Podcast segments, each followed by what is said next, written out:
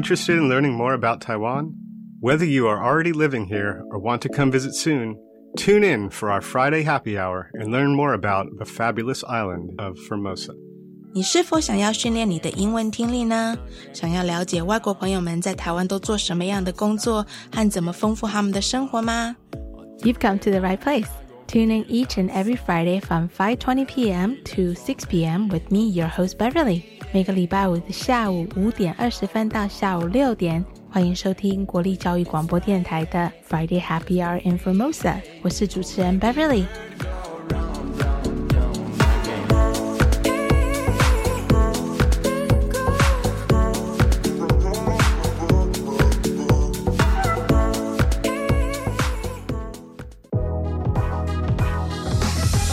Happy Friday, everyone! 今天很高兴邀请到 Park Bus 台湾的创办人 Michael McCrish 来到我们的节目。那今天先跟大家说一声抱歉，因为今天可能没有那么多的时间跟大家用中文来做节目尾声的中文解说。Park Bus 提供啊为大众运输难以到达的大自然景区，然后提供一个预约的来回直达车，让所有有兴趣想要认识台湾之美的一些朋友，不管是外国朋友、台湾朋友，不管是谁都可以，都可以一起来参加这一种负责任而且永续的旅游体验。而且我觉得很棒的是，他们有一点那种不分国界的概念啊，来这边你可以交到很多爱大自然的好朋友，也可以认识到很多来自世界各地的外国朋友哦。有兴趣的朋友，我真的非常推荐你去他们的网站看看。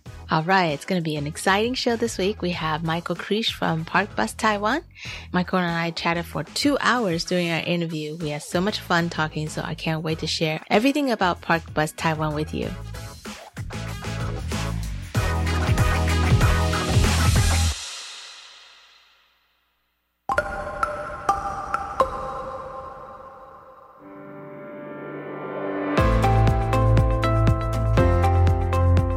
Hello，又到了 What's Happening 台湾这个单元，我们用英文以说新闻的方式，提供给外国朋友们了解台湾这一周的一些大事。This is our new segment of the show What's Happening Taiwan. So actually, I do a lot of Facebook instigating when I'm searching for topics for the show. Uh, and I noticed in one of the expat community Facebook forums, someone was asking whether their pet needed to get rabies shots or not. And I thought, wow, I really should tell everybody on the show that Yes, by law, all pets should get their annual rabies vaccination done. If your pet is unvaccinated, you can face up to 30,000 to 150,000 NT fine. And this doesn't just restrict to your cats and dogs. If you have other type of pets, including some more exotic ones, they will also need to get their rabies vaccination. When your animals have been administered the annual rabies shot, you will get a tag with the rabies shot number on it. And these tags are made in different colors each year to help authority quickly identify pets that have been vaccinated versus the ones that have not been. So if your pets are vaccinated, make sure to keep that tag on their collar. As we pet owners know, pet care can get expensive. You can also take your pets to your local animal protection and health inspection office very cheap 有时候我都会上脸书，在外国朋友的群组里面找一些灵感。那突然发现有一些外国朋友对台湾的法律不是很懂，竟然有人问说，狗狗是不是要打狂犬病，或者他们家的猫咪是一定要打狂犬病吗？所以今天特别跟外国朋友们解释，家里的宠物每年都需要去打狂犬疫苗哦，而且最高可以处十五万元的罚款。不是你身边有外国朋友，可以提醒他们，他们不只可以带去宠物医院打这个狂犬疫苗，也可以带家里的宠物去动物防疫所去打这个狂犬疫苗。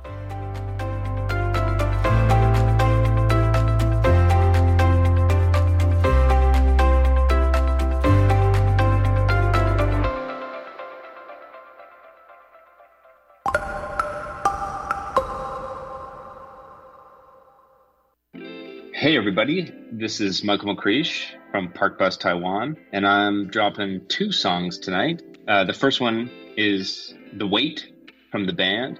And if you're not familiar with the band, small little group from the 60s, rock and roll band. And this song means a lot to me because It brings me back to times of spending times around campfires with friends, singing on guitars, and most recently, we lost the lead singer from the band, Robbie Robertson, who was an Indigenous, one of the great Indigenous songwriters of Canada. And I hope you enjoy it. It's a classic rock and roll tune. Enjoy it.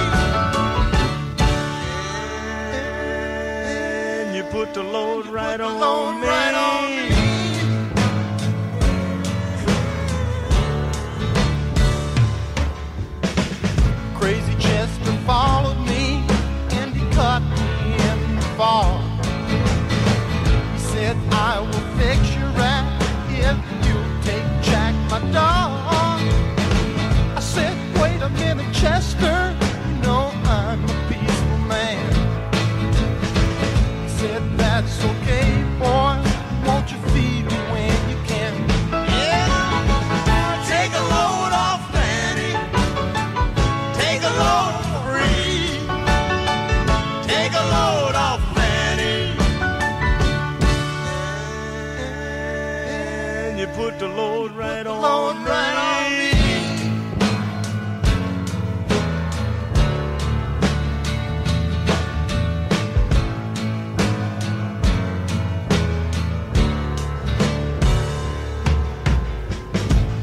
on a cannonball now to take me down the line. My flag is sinking low, and I do believe it's time get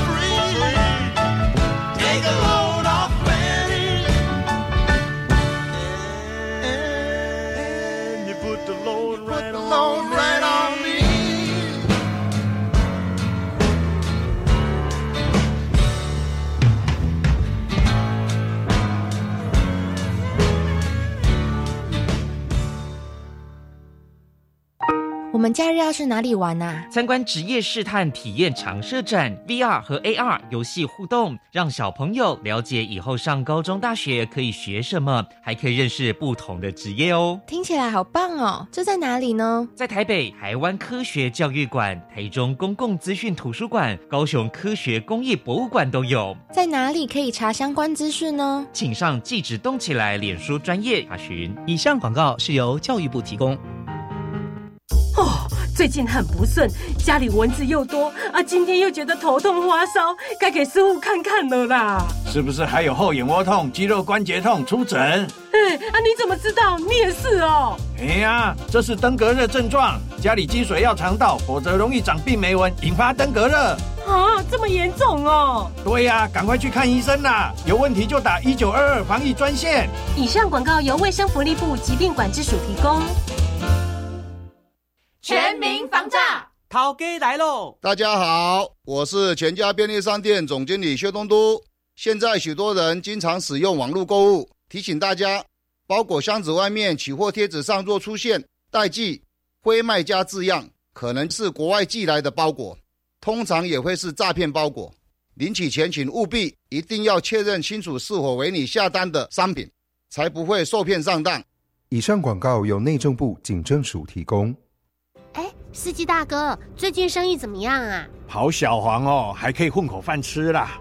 哎呦，前面有车祸，我们等一下哦。啊，没关系，不过路口真的要小心。对呀，汽机车驾驶行经路口的时候，一定要减速，并且停让行人，才不会吃罚单，也不会冲撞行人而后悔终身。没错，路口交通别急躁，停让行人最上道。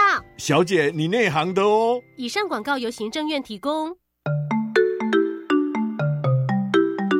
这里是教育广播电台高雄分台，我们的收听频率是高平地区 FM 一零一点七，恒春地区 FM 九九点三，澎湖地区 FM 九九点一，江南地区 FM 一零七点七。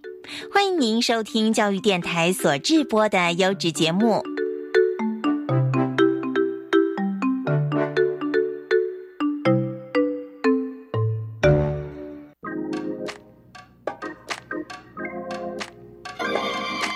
我爱台湾。兰开来者。I've had more than one guest on our show mention about our guest today, so I'm truly excited to have Michael from Parkbus Taiwan to come on our show. And it took a little while to get this meeting happen, but it's finally happening. So exciting. I don't want to spoil all the fun, so let's get right to it. Welcome to our show, Michael. Thanks, Beverly. Thanks for having me. Yeah, and um, I know it was a bit of pulling teeth to get us to have this call together, but I'm really excited for it. Uh, me too. Well, it wasn't just you, it was me too. But it's all right. We're here. That's all that matters. We're busy people, yeah. You're busy. I'm just crazy.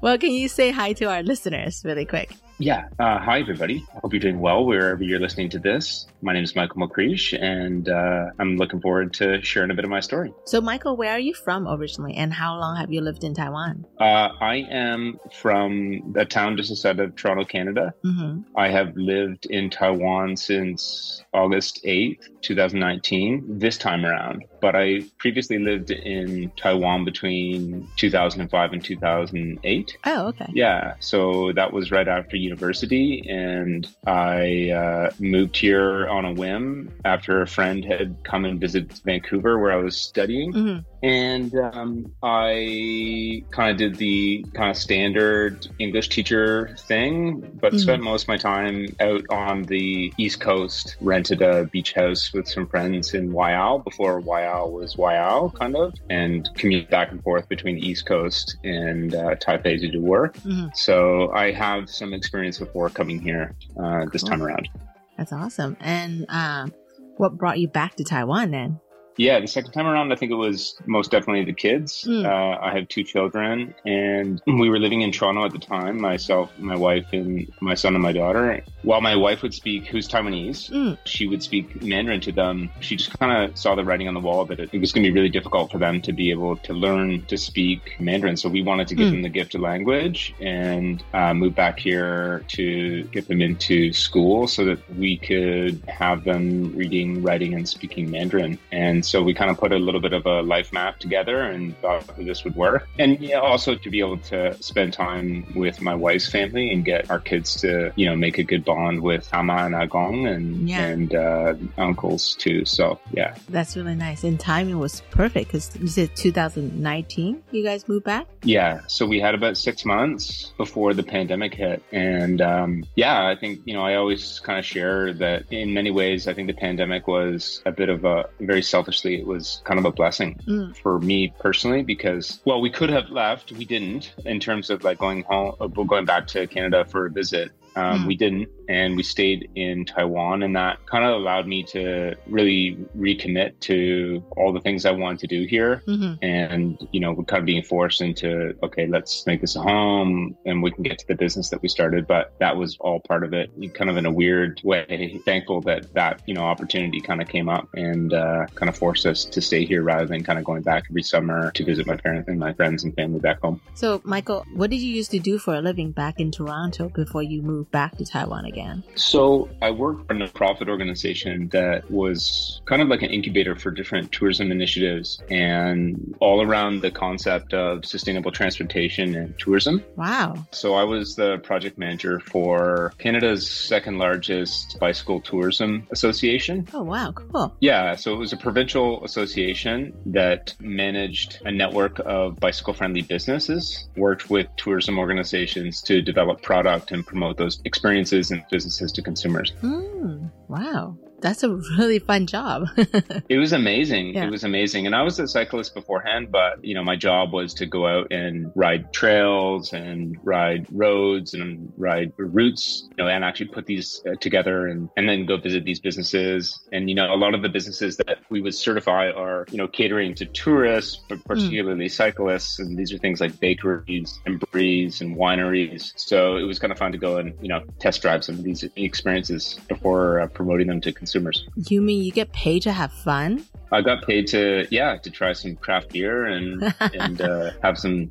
Have you ever have you ever heard? Okay, so I'm gonna drop a little knowledge here on a Canadian pastry. Okay. If any of your listeners have had it, I'm curious if you've ever heard about it. It's called the butter tart. Have you ever had a butter tart before? No, I have not. What is that? A butter tart is like, well, it varies between different jurisdictions. It, it actually originally came from Quebec in the early settlers in Quebec, the French, when they came to Canada. Mhm. They were looking for like some way to, you know, spice up life, I guess, a little bit. And they used like maple syrup and butter Mm. and sugar Mhm. to make this like kind of like a, I guess like the tart part of the pastry, or not the tart, but like the the The filling. the filling, the filling, yeah, the Yeah. filling. Sorry. I'm totally cheating. I'm Googling butter tart to see what they look like, and they look delicious. They're amazing, and there's like a whole competition between these communities across Ontario about like who has the best butter tart, and do you put raisins in the butter tart, or is it blasphemy to put raisins in, or do you use pecans, or whatever it might be. Uh-huh. So if you've ever had like a pecan pie before, it's kind of like a mini pecan pie with the pecans in it. Yeah. Yeah, it's pretty delicious. Anyways, so I got the chance to go and, you know, some of the products that we developed were around butter tart. Uh huh. So if you Google the butter tart trail, it's like a culinary food trail.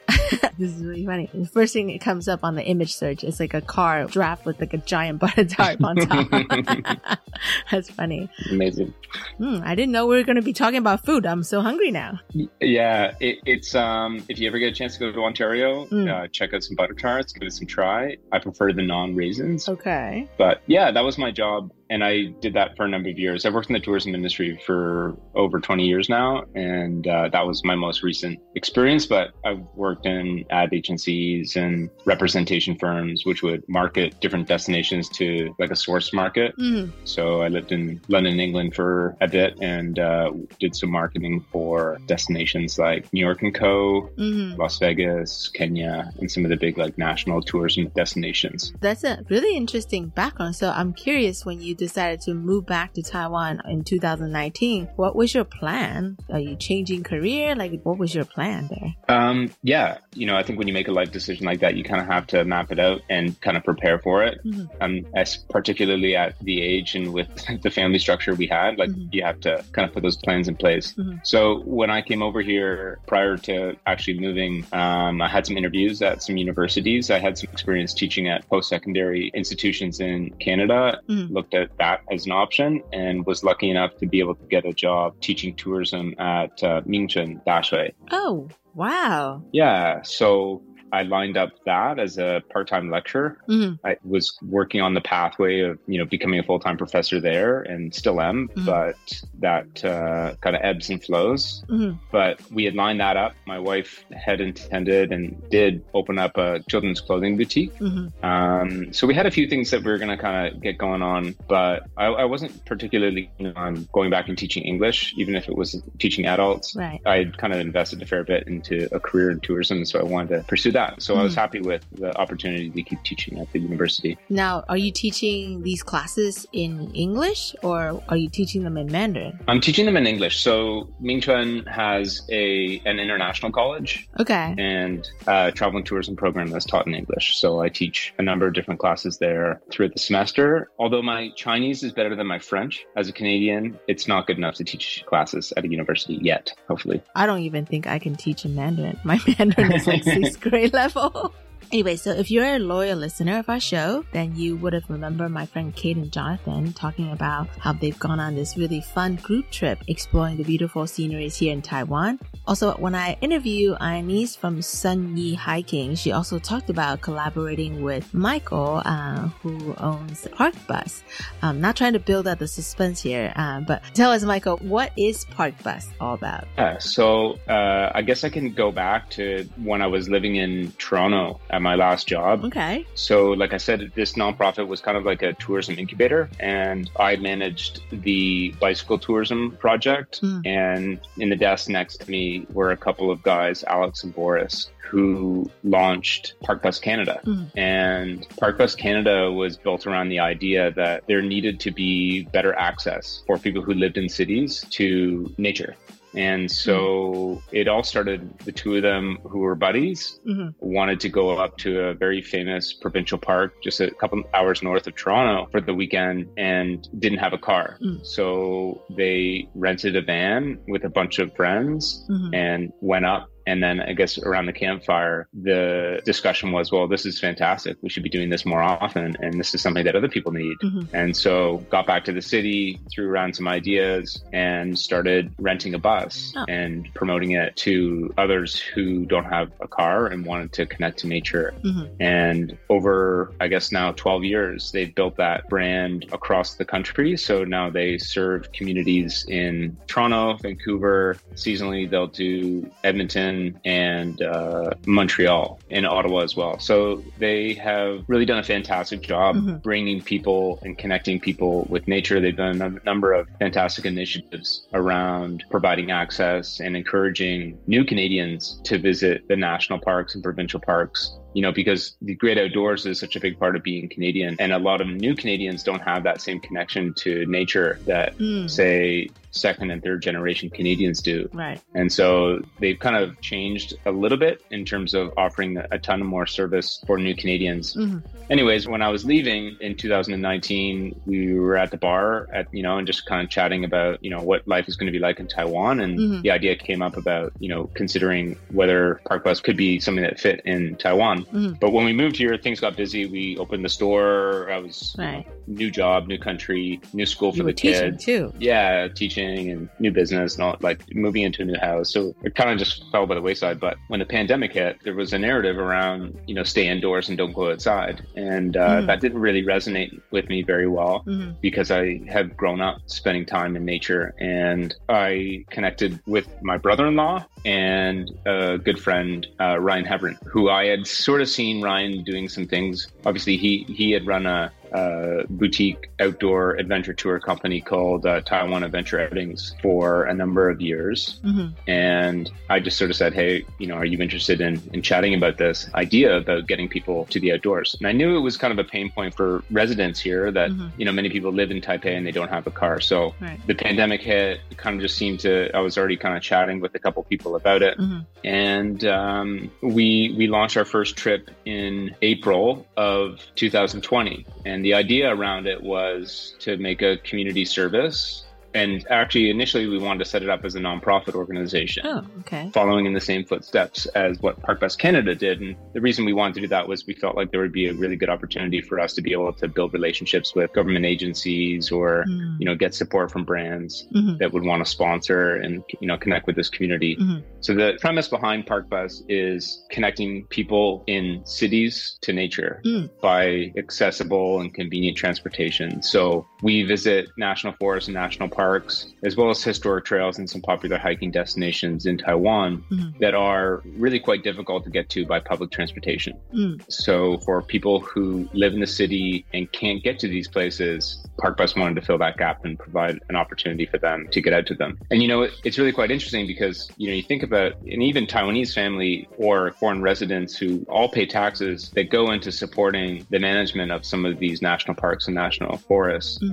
And yet they don't have access to them Mm. because they're very difficult to get to by public transportation. So we wanted to you know help find a solution for that Mhm. and we started running it. You know, uh, it was kind of a it was a really odd time to be starting, very odd time to be starting a tour operation at the beginning of a global pandemic. Yeah. Um, but also, like you know, there was so much unknown about what was happening with COVID at the time, so Right. it was a bit nerve wracking. But you know, we got through it, and you know, the passengers connected with it. We built a community around you know shared experiences in nature, Mhm. and um, yeah, we just kind of kept rolling with it. That's awesome. So wait, is Parkbus Taiwan the first international division of Parkbus outside of Canada? Um, actually, they did a pilot trip out of Mexico City one year. Oh, that's a cool one. Yeah, they talked about doing it in San Francisco at some point. Ah. Um, there was talk about doing it in New Zealand. Mhm. Um, I had spent a couple years in Australia and had some connections in Melbourne, and there was some talk about doing it in Melbourne as well. But this is the first one that's you know gone beyond one trip, so we're pretty happy about being able to have that relationship with Parkbus Canada because they've done such great work Mhm. you know, and, and have big shoes to fill trying to launch something similar here in Taiwan. I think we could all agree that Taiwan is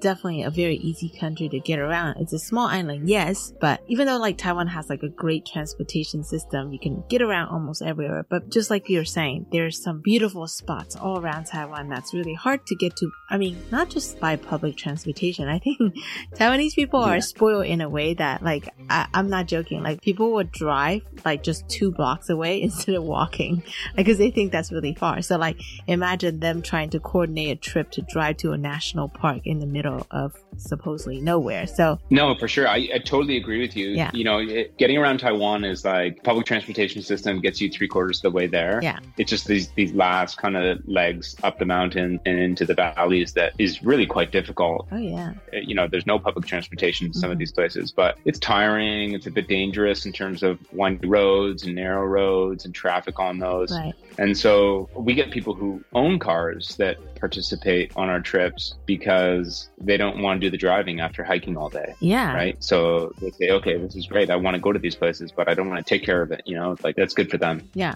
Let's talk about what kind of outdoor experiences Parkbus Taiwan offer for someone who's interested in coming on one of these trips. What kind of uh, destinations and what kind of experiences does Parkbus Taiwan offer? So um, we initially started by just visiting national forests. Okay. And again, we wanted to prioritize that so that we could have sort of a leg to stand on when we reached out to the Forestry Bureau of Taiwan to sort of say, hey, we're trying to solve a problem here by taking cars off the road and improving access to some of these places for people, um, you know, making these places equally accessible Mhm. for residents of Taiwan, both citizens and foreign residents. Mhm. And we would visit places like Dongyanshan, which Mhm. is about two hours south of Taipei Okay. and it's a mountain national forest. There's probably about you know twelve, depending on which you know if you you wanted to hike on a, a linear trail that leads out of the park and into another national forest. There's probably up to about 16, 17 kilometers of trails that you can hike there.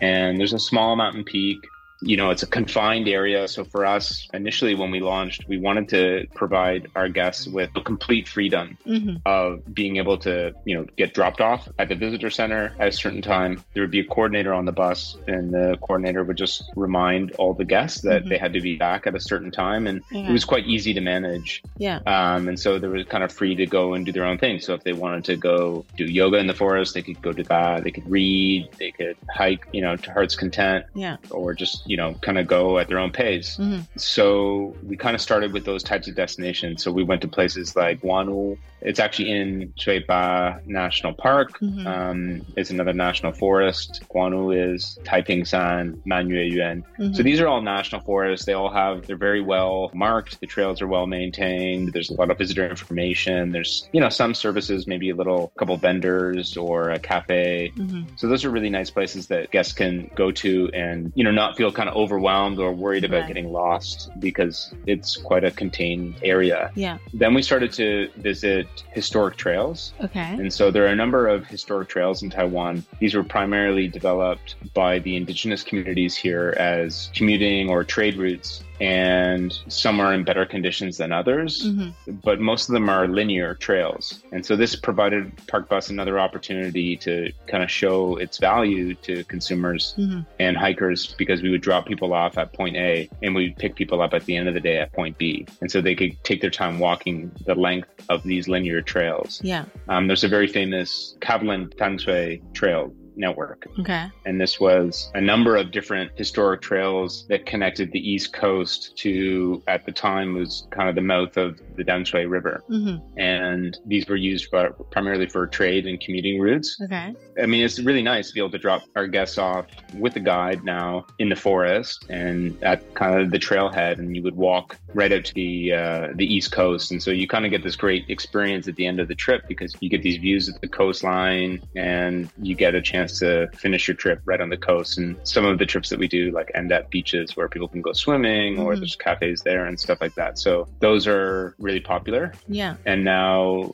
more recently, we've started to offer high mountain tours. So Mm. um, we have about four or five routes that include high mountain lodges and uh, meal service. Mm. So we can get people up into the high mountains, don't have to worry about, you know, carrying up meals or tents. So we can stay up in some of the high mountain lodges. And for those of your listeners that are not familiar with how amazing the hiking is in Taiwan, I mean, from low elevation, you know, some of these national forests or the historical trails to the high mountains, which is spectacular. Like there's over 275 mountain peaks that are over 3,000 meters. You can be sitting in a cafe in a very like sophisticated cafe in an urban city. And then by lunchtime, you can be, you know, heading up to 3,000 meters. And so there's very few places in the world that you can do that. And Yeah. we want to do is make that a little bit more accessible for the visitors to Taiwan. Yeah, well, ever since I moved back to Taiwan as an adult, like I've been wanting to explore the mountains, but like it's partly because I'm lazy,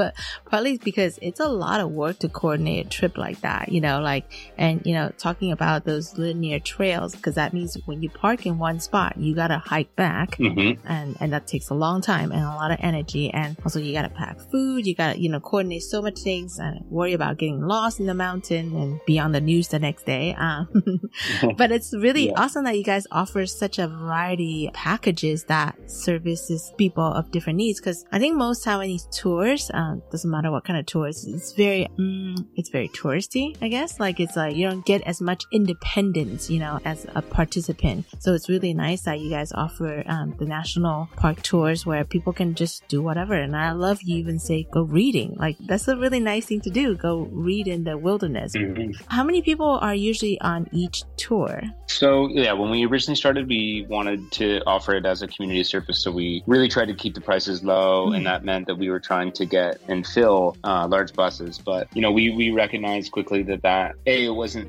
particularly a great experience for a lot of people because you know you're just dropping 40 people or 35 people into a national forest, and some people felt like that was you know a little bit too much of a burden. I mean, these national forests are meant they're well developed for visitor management in Mhm. terms of the carrying capacity of them. The trails are really well maintained, Mhm. and we didn't think that that was too big of an issue. But then we knew we needed to have guides on the trip, Right. and it became a bit of a burden for the guides. So we started to reduce the group sizes down, and we're really quite comfortable now with smaller group sizes. So we have a couple trips that can fit up to 19 passengers Mm-hmm. you know, a lot of the trips that we run now are seven passengers, one guide, and then the driver. Mm. So kind of a nine passenger band. And people really seem to like that because it's quite intimate and you get to know the guide and the guides that we have are fantastic and uh, really knowledgeable and, and professional. So it's it's a nice day out in nature, and you can still kind of go at your own pace. You know, you're staying relatively together as a group, and people seem to enjoy that. So I'm curious, are you guys mainly targeting expat communities living here in Taiwan, or international tourists, or even Taiwanese local people as well? Yeah, so it's kind of transitioned from when we started. So we started in the pandemic, and the borders were kind of essentially it was sort of a soft closure. So we didn't have a huge amount of inbound visitors to Taiwan. So at, at that time, 60% foreign residents and 40% Taiwanese citizens. Mm-hmm. We thought that that was a, a great indication that there was a, a, need for it for both communities um, in Taiwan. Mm-hmm. And then as the borders opened and we reduced the group sizes and we raised the prices a little bit mm-hmm. and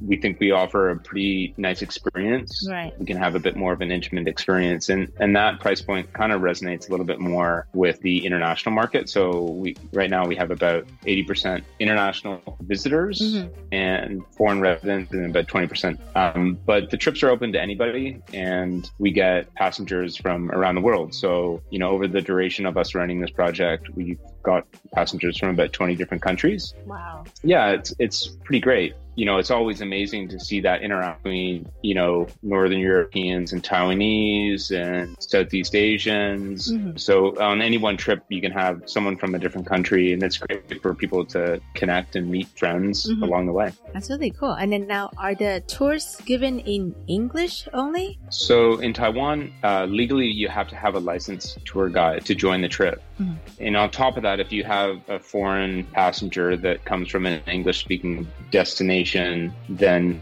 to legally be licensed as a bilingual guide. So we have bilingual guides who can speak English and Chinese. Mhm. Some of our guides can speak a little bit of Japanese. But for the most part, you know, people can sort of get around communicating uh, with broken English or broken Chinese. Yeah. But you know, if you don't speak any Chinese, these trips are perfect because you have a guide who can speak fluent English. Mhm. And we use on all of our trips, we use the line app. We create a private group Mhm. for each trip, and so this is a place where the guide can communicate in written English. You know, instructions. We have messages that go out before the trip Mhm. and during the trip where you're going to get dropped off Mhm. and what time you have to be back. So all those instructions are written down, uh, and people have them. And the Line app is a really great place too for people to be able to share pictures during and afterwards. And then it's funny because I see it because I'm one of the members of those private groups. Mhm. You know, it's like, hey, Sarah, you said you were interested in going to play baseball. You know, we're you know a beer league going, and would you like to join us or whatever it is? So you see all these like connections happening Aw. afterwards as well. Uh-huh. Yeah, so it's kind of neat that way. That's really cool. Parkbus friends.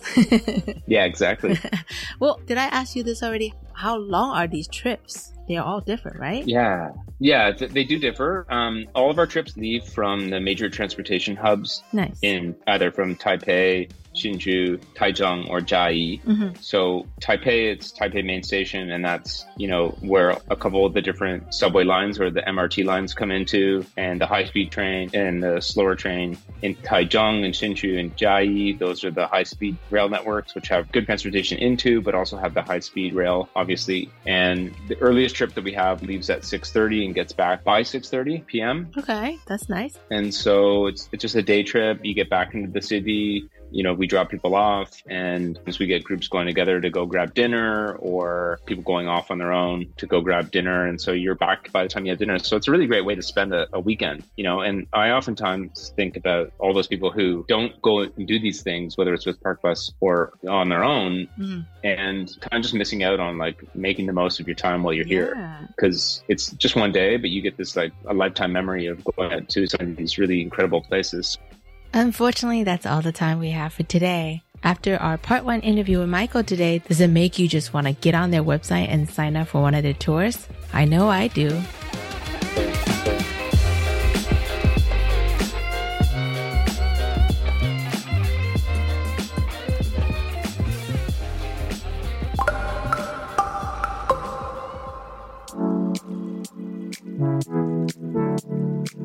又到了节目的尾声， 剪接完今天的节目，我真的觉得大家周末不要一直在家里废了，真的做一些有意义的事情，或者是出去呼吸新鲜的空气，交交新的朋友啊。Sign up for a park bus experience，不是很棒吗？嗯，Anyways，that's all the time we have for today's show. Make sure you tune in next week for part two with our interview with Michael from Park Bus. Alright，希望大家能够有个美好的周末。下礼拜五同一时间，请继续收听。Friday Happy Hour in Formosa. This is your host, Beverly, signing off.